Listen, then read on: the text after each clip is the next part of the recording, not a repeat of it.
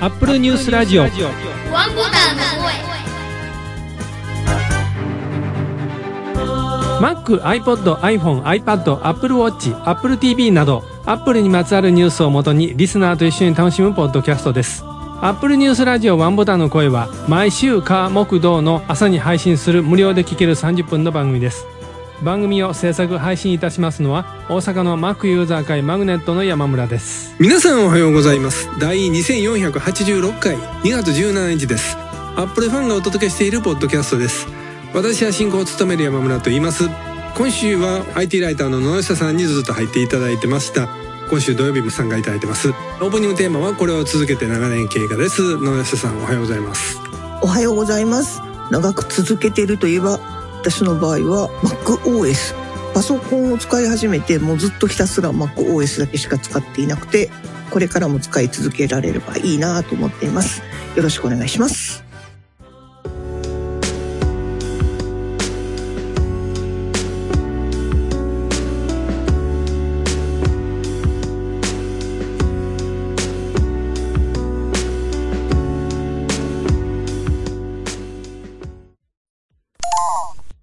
2024年最初の augm 大阪開催のお知らせです。2024年3月2日土曜日、会場は三和建設株式会社人づくりホールで、阪急重曹駅から徒歩で7分、御堂筋線西中島南方駅からだと徒歩9分のところにあります。時間は10時から17時45分で、途中入退場が可能です。参加費は無料ですが、必ず申し込みサイトから参加登録をしていただく必要があります。開催終了後6時半から、姫故郷味の旅で懇親会を行います。懇親会会費は5000円で、こちらも申し込みサイトから参加登録が必要です。当番組ページにもリンクがありますが、augm 大阪のオフィシャルサイトにも申し込みページへのリンクがありますのでご覧ください。当日は私もスタッフで参加しております。皆様のご参加をお待ちしております。IT メディアにあった記事です。アップル UCSB と共同でマルチモーダル LLM 採用のテキストベースの画像編集 MGIE 発表という記事が出ていました。今週は IT ライターの野下さんにも参加いただきまして、ここでは春さんと皆さんに入っていただいてます。すみれさんは今週お休みです。先週はいきなりこのニュース入ってきまして、ちょっと私もあんまり不勉強で、ここは三浦さんにすがるしかないのかなと思って。UCSB っていうのはまず大学の名前ですね。これ、カリフォルニア大学サンタバーバラ校。はいはいはい。はい。の研究者の人たちが、マルチモーダル大規模言語モデル、MLLM によるテキストベースの画像編集についての論文発表。うん。この、いつもね、これ、マルチモーダルって言葉よう見るんですよ。はいはいはい。これがよくわかってないんですけどこれ。は一つのことだけじゃなくて、複数のことを使って学習していると。だからここでいうところの画像と言葉を組み合わせて学習モデルを作りましたよというふうに、簡単に言うとそういうふうに考えればいいと思います。あ、そうなんですか。あるいはその別に画像じゃなくても、音と文字とか、あまあそういうそういう複数のもので学習して結果を出したモデルというふうに思えばいいと思います。じゃあ、それ以前はマルチじゃない単なるモーダルっていうのがあったわけですか？普通はもう言語だったら言語、言葉だけ、画像だったら画像だけでいろいろ画像を作ったりとかしてたわけじゃないですか。はいはいはい。それを画像プラス言語で合わせて違う結果を出していくっていうことを最近は流行っていて、はいその一つだということですね。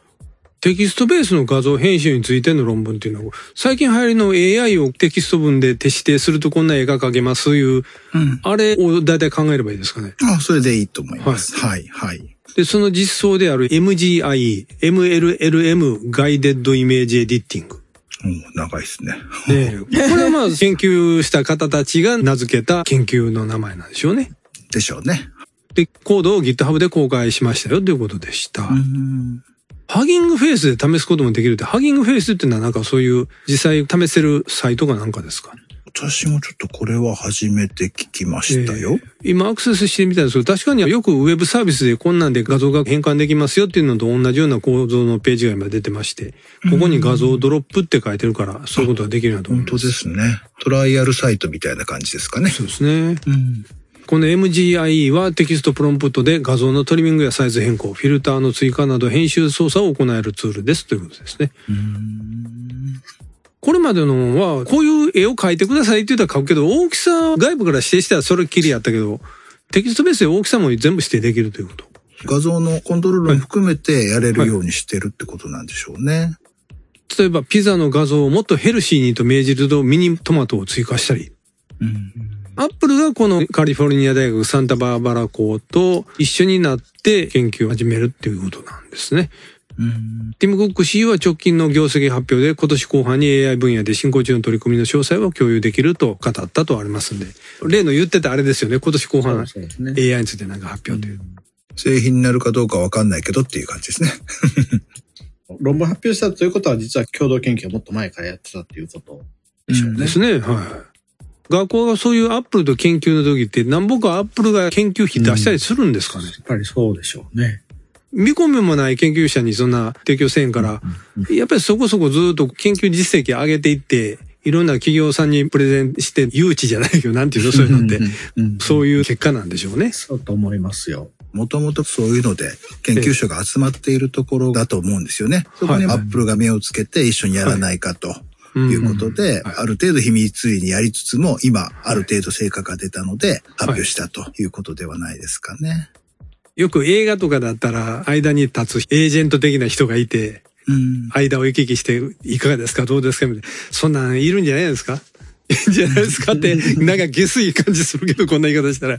ああ、いるみたいですよね。なんか、私も少しニュースでかじったぐらいなんですけど、はい研究開発ではないんですけど、例えばアメリカだと、スタートアップを育てるための特別な組織があるらしいんですよね。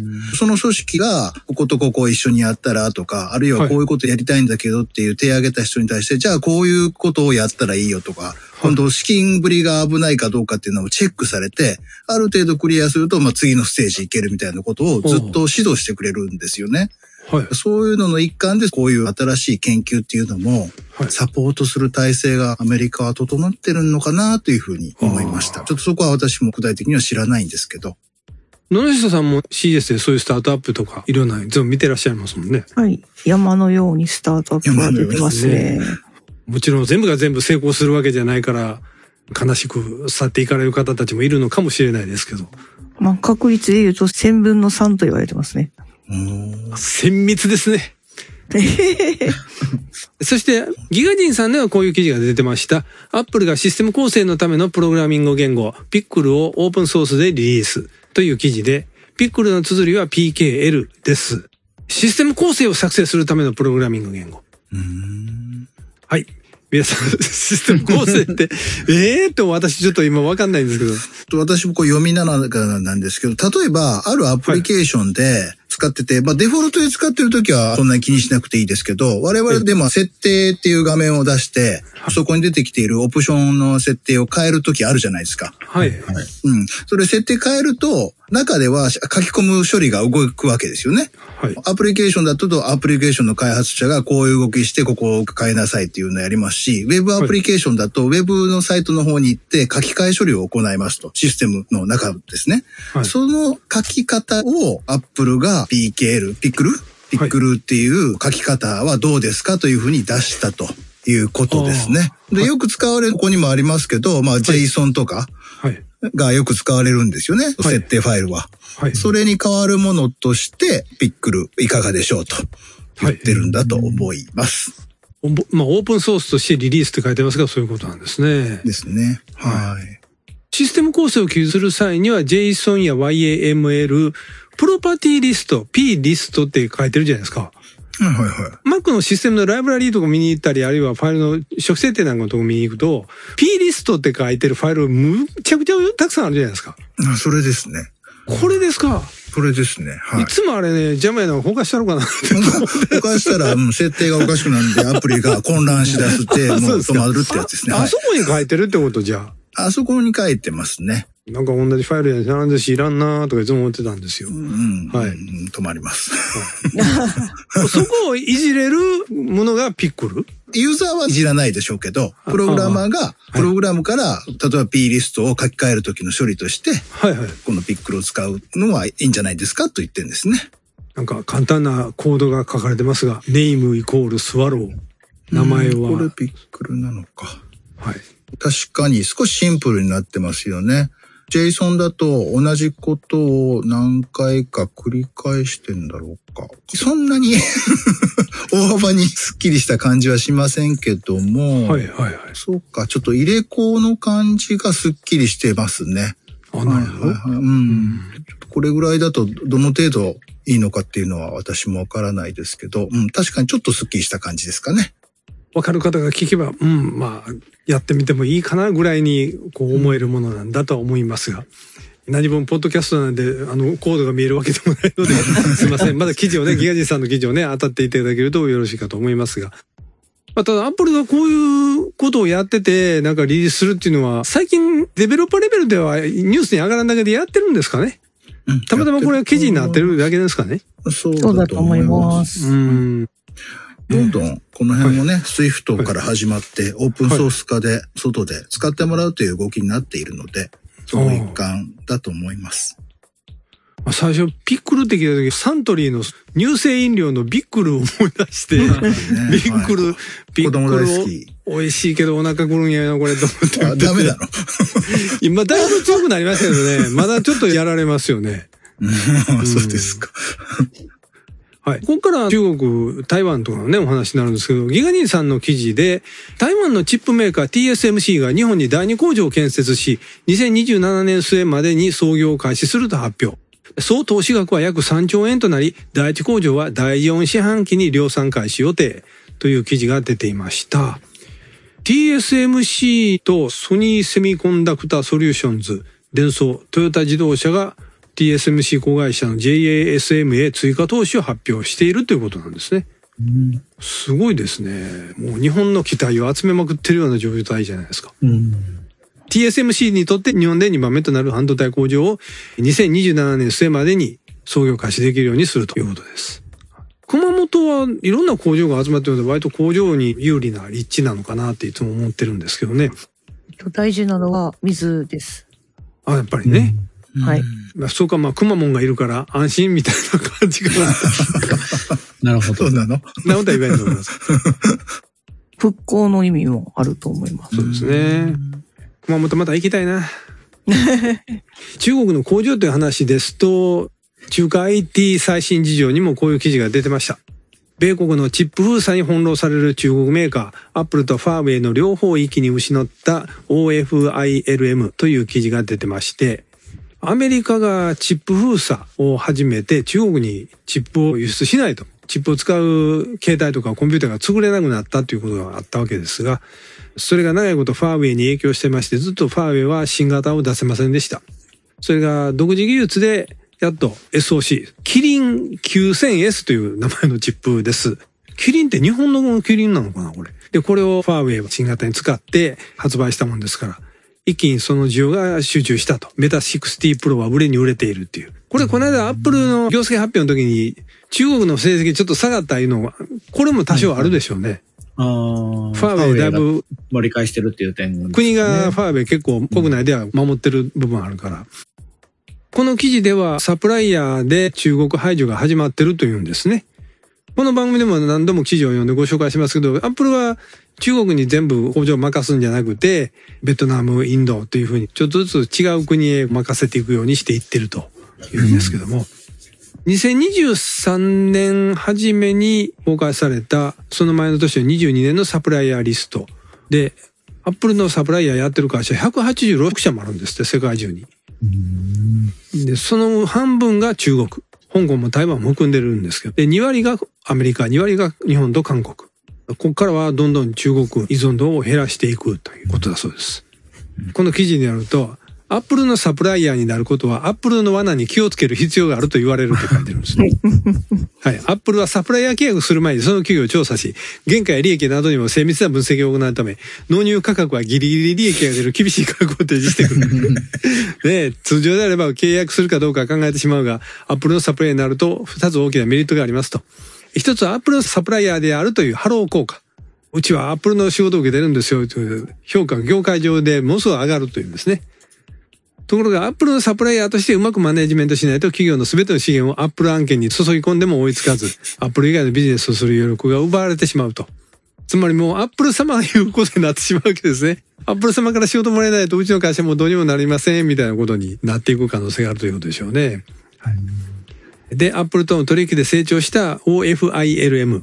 でここがアップルのサプライヤーとなって、だいぶ大きくなったんですけど、だいぶ慎重に対処したみたいですよ。さっき言ったようなね、アップルの対しては。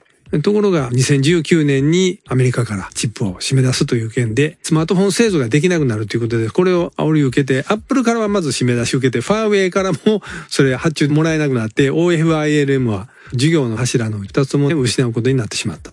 まあ大変な思いをした企業も出るということなんで、アップルには気をつけろというような感じを 書いてるようにも見受けましたが、ほんまですよ、気をつけなあかんですよ。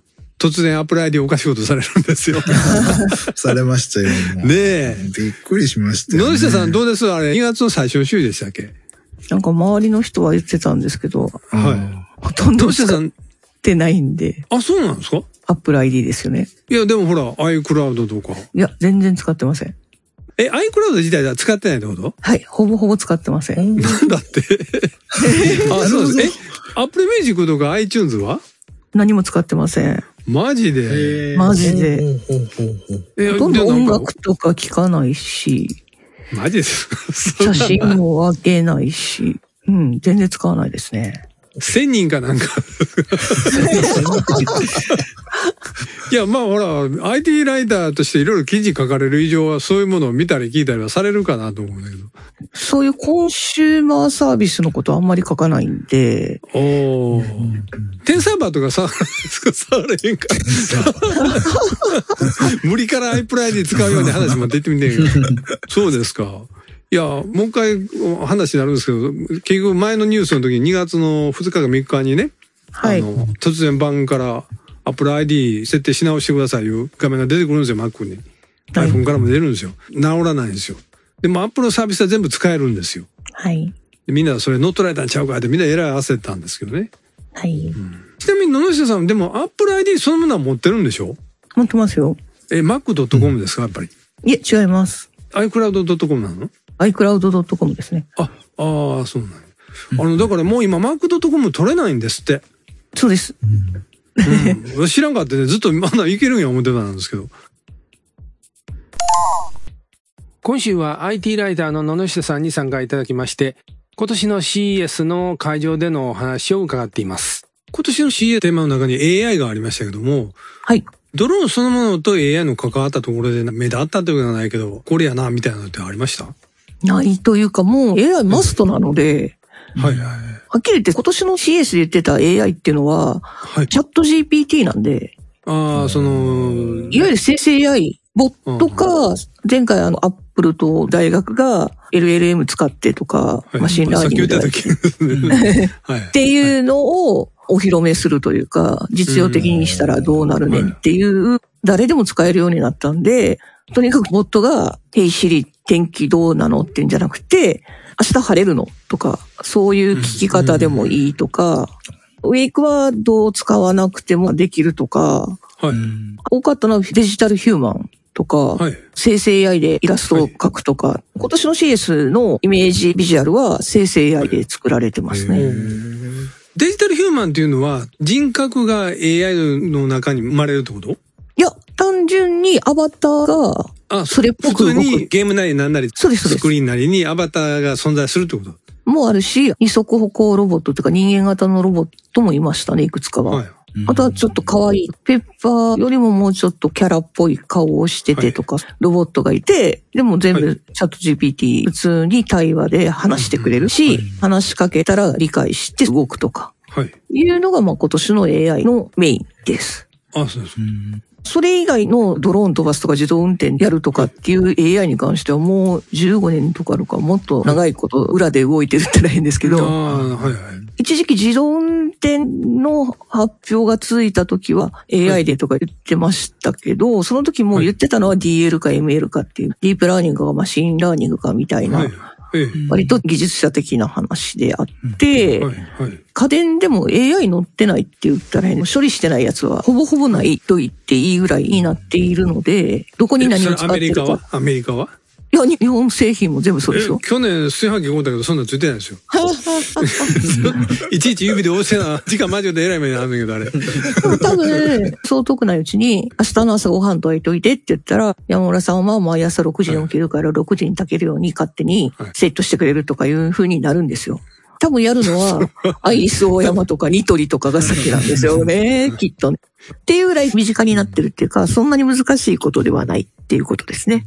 まあ大体ね、その CS の会でもお話伺いまして、ちょっと今ロボットで思い出したんですけど、アメリカでなんか CS 取材行ってる人の X のポストで見たような記憶があるんですけど、はい。アメリカの寿司屋さんかどっかで行った人が、はい。ガストにいる猫ちゃんロボットがこっちにもおるっていう動画をあ、もういるんじゃないですか？か、別に。うん。あれは中国の猫ロボットですからね。あれ中国製ですか？あれガストのやつ。そうです。中国製ですよ。猫ちゃんロボットっていう名前でね。はい。あの CS の後で取材行かれた企業さんでここで話せるもんだけで結構なんですけど、なんかありますか？某フードテックの会社ですね。ちょっとフードテックの会社。はい。言えない会社。はい。間もなく日本にも進出するんですけど、まだちょっと OK が取れてないんで、公開できないって感じですね。はい。はい。あ、でも、その進出が決まったら、そのうち記事も出てくるってことですか？そうです、そうです。もう記事は用意してるんですけれど、えー OK が出るまでちょっと待ってるって感じですね。ね。まあ、じゃあ、野下さんの、また X のポストを期待して待っとくというわけですね。ありがとうございます。CS に確か2020年の時に28年ぶりにアップルが登場したと展示したわけじゃないんですけど、そうですね。討論会にアッそうですプルの。。カンファレンスの方っていうかセッションの方に出ましたね今年は CS を見てて、アップルのこう、匂いとかかけらとかそういうものはかけら。ありましたでしょうかね。残念なことに iPhone ケース的なものが減ってたりとか、ああ。周辺機器は結構あったんですよ。例えば iPhone の背中につけて録音できるのとかケース類もいろいろ変形できたりとか、多かったのは、iPhone の背中につけてパカパカっと組み立てて、にして、立てるような動画をずっと見るとき用のスタンドみたいなのが iPad 向け iPhone 向けとかでもいっぱい出てたりとか、あそういうな製品もあるんですね。なんかもっと身近な最先端なものとかっていうわけでもなく。全然逆にこれテクノロジーでも何でもないよねっていうのもありますし、純粋にケース屋さんとかも出てたりはするんですけれど、昔みたいにでっかいブースをドカーンと出しているのではなくて、メディアデイっていうのがあって、まあ、まあ、そうですね。最初の2日間だけですね。そうなんですよ。で、その日の夜とかにメディアの人たちだけが入れるイベントがまた別にあって、はい。そこはもう完全にメディアに商品を試してもらってええ、サンプルをめっちゃ配ってくれるんですよ。はい。ただでくれるんですね。もういいですね。ゆずきひろみちゃんと言ってたんで、彼女は iPhone ケース店とかもやってるぐらいなんえで、彼女はそっちの方がリサーチメインなんですけれど、え彼女がそういうブースに行ってるところを撮影するのを手伝ってると、ついでにもらえるっていう感じああ、なるほどね。はいはい。なんですけど、私、あの、まだ13 Pro を使っているんですけれど、はいはい。13はないって言われますね。あら。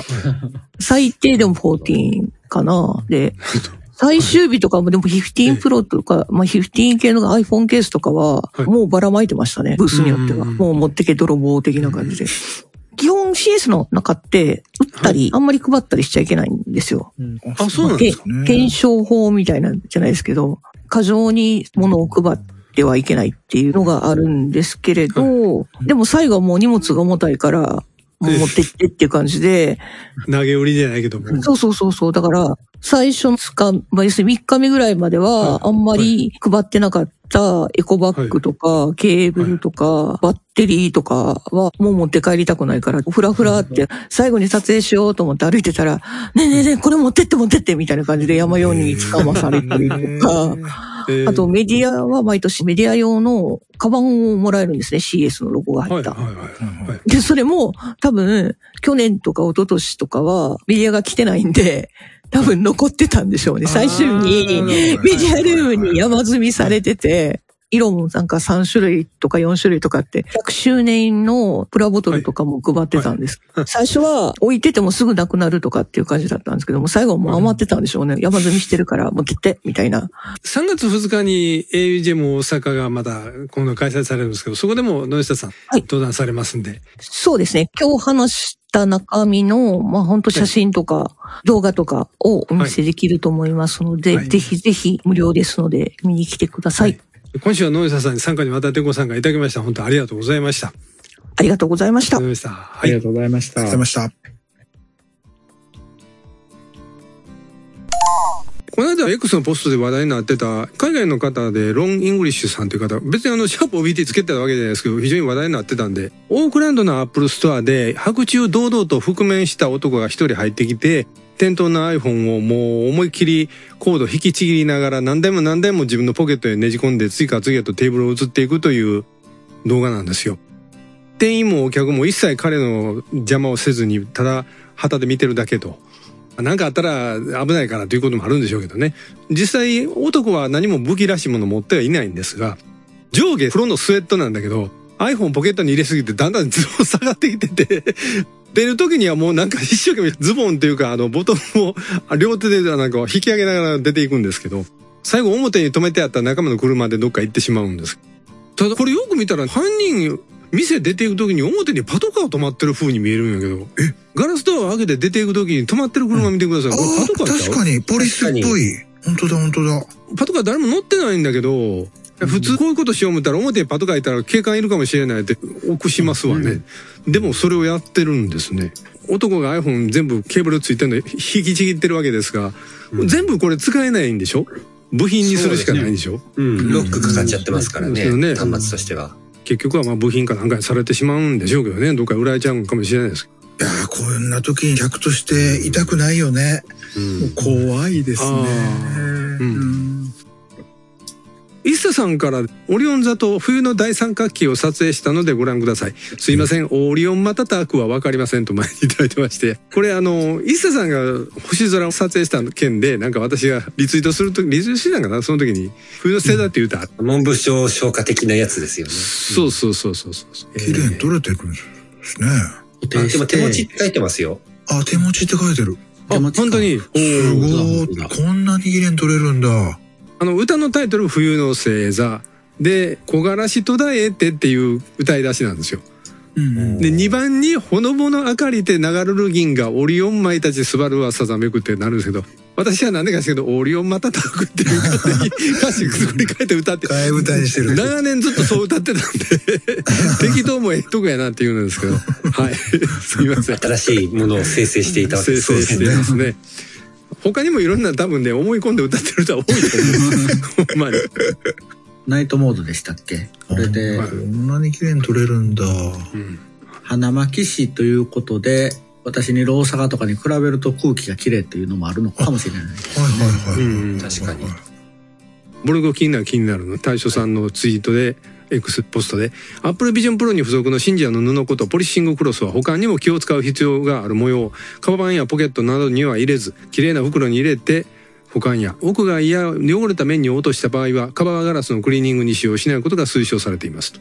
なかなか厳しい。信者の布ファンとしてはどうですか？いや、私は、あの、この記事にも書いてありますけど、時々洗濯機で洗って乾燥させてますよ。えー。え洗濯機で洗っていいの？ネットに入れて、分回して、特になんともないですね。えなんかぬるま湯に浸してこうお支払いとかじゃなくてあーどうでしょう？アプロンとか使わ公なくていい式のその洗い方を私は全然調べてないんで、割と雑に扱っちゃってるんですけど、はい。あの、とりあえず問題は全くないですね。うん。ないんだ。うんうんもっとあの大きいサイズ欲しいよねそう、それなんですよ。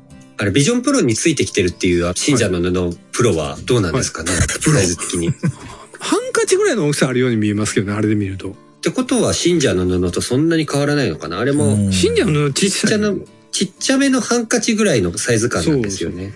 もううちのどっか行ってあれへんけど 最後どこでつくとか全然覚えてないどこ行ったか覚えてないです。あれエアタグつけとかなきゃいけませんよねそういうことね。もう傷だらけでそれ拭いてる。バスタオルぐらいの大きさがあったらごっついいいと思うんですよ、バスタオル？おーすごい。うん、マックあの丸ごと拭けますね。そうそうそう信者のバスタオル。なくさないやろそんだけ大きかったらそんだけの話 持ち運びにくい。えのかさんから頂いてます。M2MacBook Air を買おうと計画して矢先に M3 の噂浮上。サイクル早くないか、とりあえず1ヶ月指をくわえて発表を待ちます。価格スペックとして M2 で十分なんだけどなぁと、2月の4日にいただいてまして。で、なんか別の時に、別のです、まあ最近ですけど、ワンボックスの声っていうハッシュタグをつけて、Apple Music で DJ できるようになりました。昔は機材だけで10万とかかかってましたが、スマホだけでも結構なことができます。iPad にミディコンつないだら実質でダンパですといただいてましたが、Apple Music そうですよ。この間、DJ っていうあ、あれ DJ っていうアプリね、にはい対応したんですよね。ターンテーブル2つでスクラッチするあれを iPad とか iPhone の画面上でシミュレーションしてるやつですね。うんで、これまでもあの iTunes のライブラリでできたけど、Apple Music でも対応したと。そう、iTunes のライブラリーと、あと、Spotify に対応してたんですよね、確か。そうなんですか？へそうなんですよ。ーなのに Apple Music には対応できてないっていうんで、うんどういうこっちゃねんって感じだったんですけど。なんかで聞いたんですけど、もうだいぶ、ほんまもんのクラブとかの DJ やる人のところって、クラウドに置いてるデータでやってるっていう。昔はレコード本当にバーって何枚も持ち込んでやってたけど、うん。クラウドでも引っ張ってくるからもう手ぶら同然で来れるとか言ってる話を聞きましたけど。私の周りの DJ さんとかだと、はいえ USB でデータ持ち歩くかってところらしいんですけど、やっぱりコントロールするのに Mac 使ってる方が多いんで、MacBook Air とかあの辺持ち込んえで、えはい。で、データもそこにもうぶっ込んどくか USB に挿してみたいな方が多いですね。はいはい。まあ、理論上は会場に置いてあるターンテーブルが USB の読み込み対応してたら USB のメモリ1本でいけるとは言ってますけど。ただ怖いのでやらないって言ってましたね。あ そう、データ飛んでたりしたらおしまいなんでっていう。あ。なるほど。ミディコントローラーを iPad につなぐっていうのは、ミディコントローラーその先に何をつなぐんでしょう？キーボード？うん、ちょっとこの辺は私もあんまりその DJ の機材自体は詳しくないんで。まあいろいろありますもんね。うん、そうなんですよね。あの、はいはい DJ って一口に言っても本当にいろんなやり方があるんで、はいこの辺はぜひ、あの、えのかさん、詳しくワンボックスの声じゃなくワンボタンの声の方で、はいはいハッシュタグ。はい。そういえば2000年の頃ってよくあの VJ っていうのが流行りましたよね。ああ、映像と組み合わせてみたいな。えそうそうそうそう、で映像のスイッチング自体も機材持ち込んで音楽に合わせてリアルでこう即興でいろんなこうはい組み合わせをやる。ああいうのって今どうなってるんでしょうね。相変わらず同じ感じで皆さんやってるんですかね。私の知ってる界隈の人たちはええ同じような感じでやってますね。で、あそうです VJ やる人と DJ やる人と二人セットになって、はいはいはいはい。まあ VJ 側が DJ の曲見ながら手動で変えていくっていう感じですね。アップルニュースラジオワンボタンの声では皆様からのコメントをお待ちしております。2月のテーマは Mac と iPod、iPhone、iPod、Apple Watch などの40年前。当然40年前は Mac 登場でワクワクしていましたとか、当時はまだ若かったので無理して働いてお金を貯めて Mac を買いましたとかのお話をお待ちしております。ここで Mac ユーザー会マグネットの定例会の予定をお伝えいたします。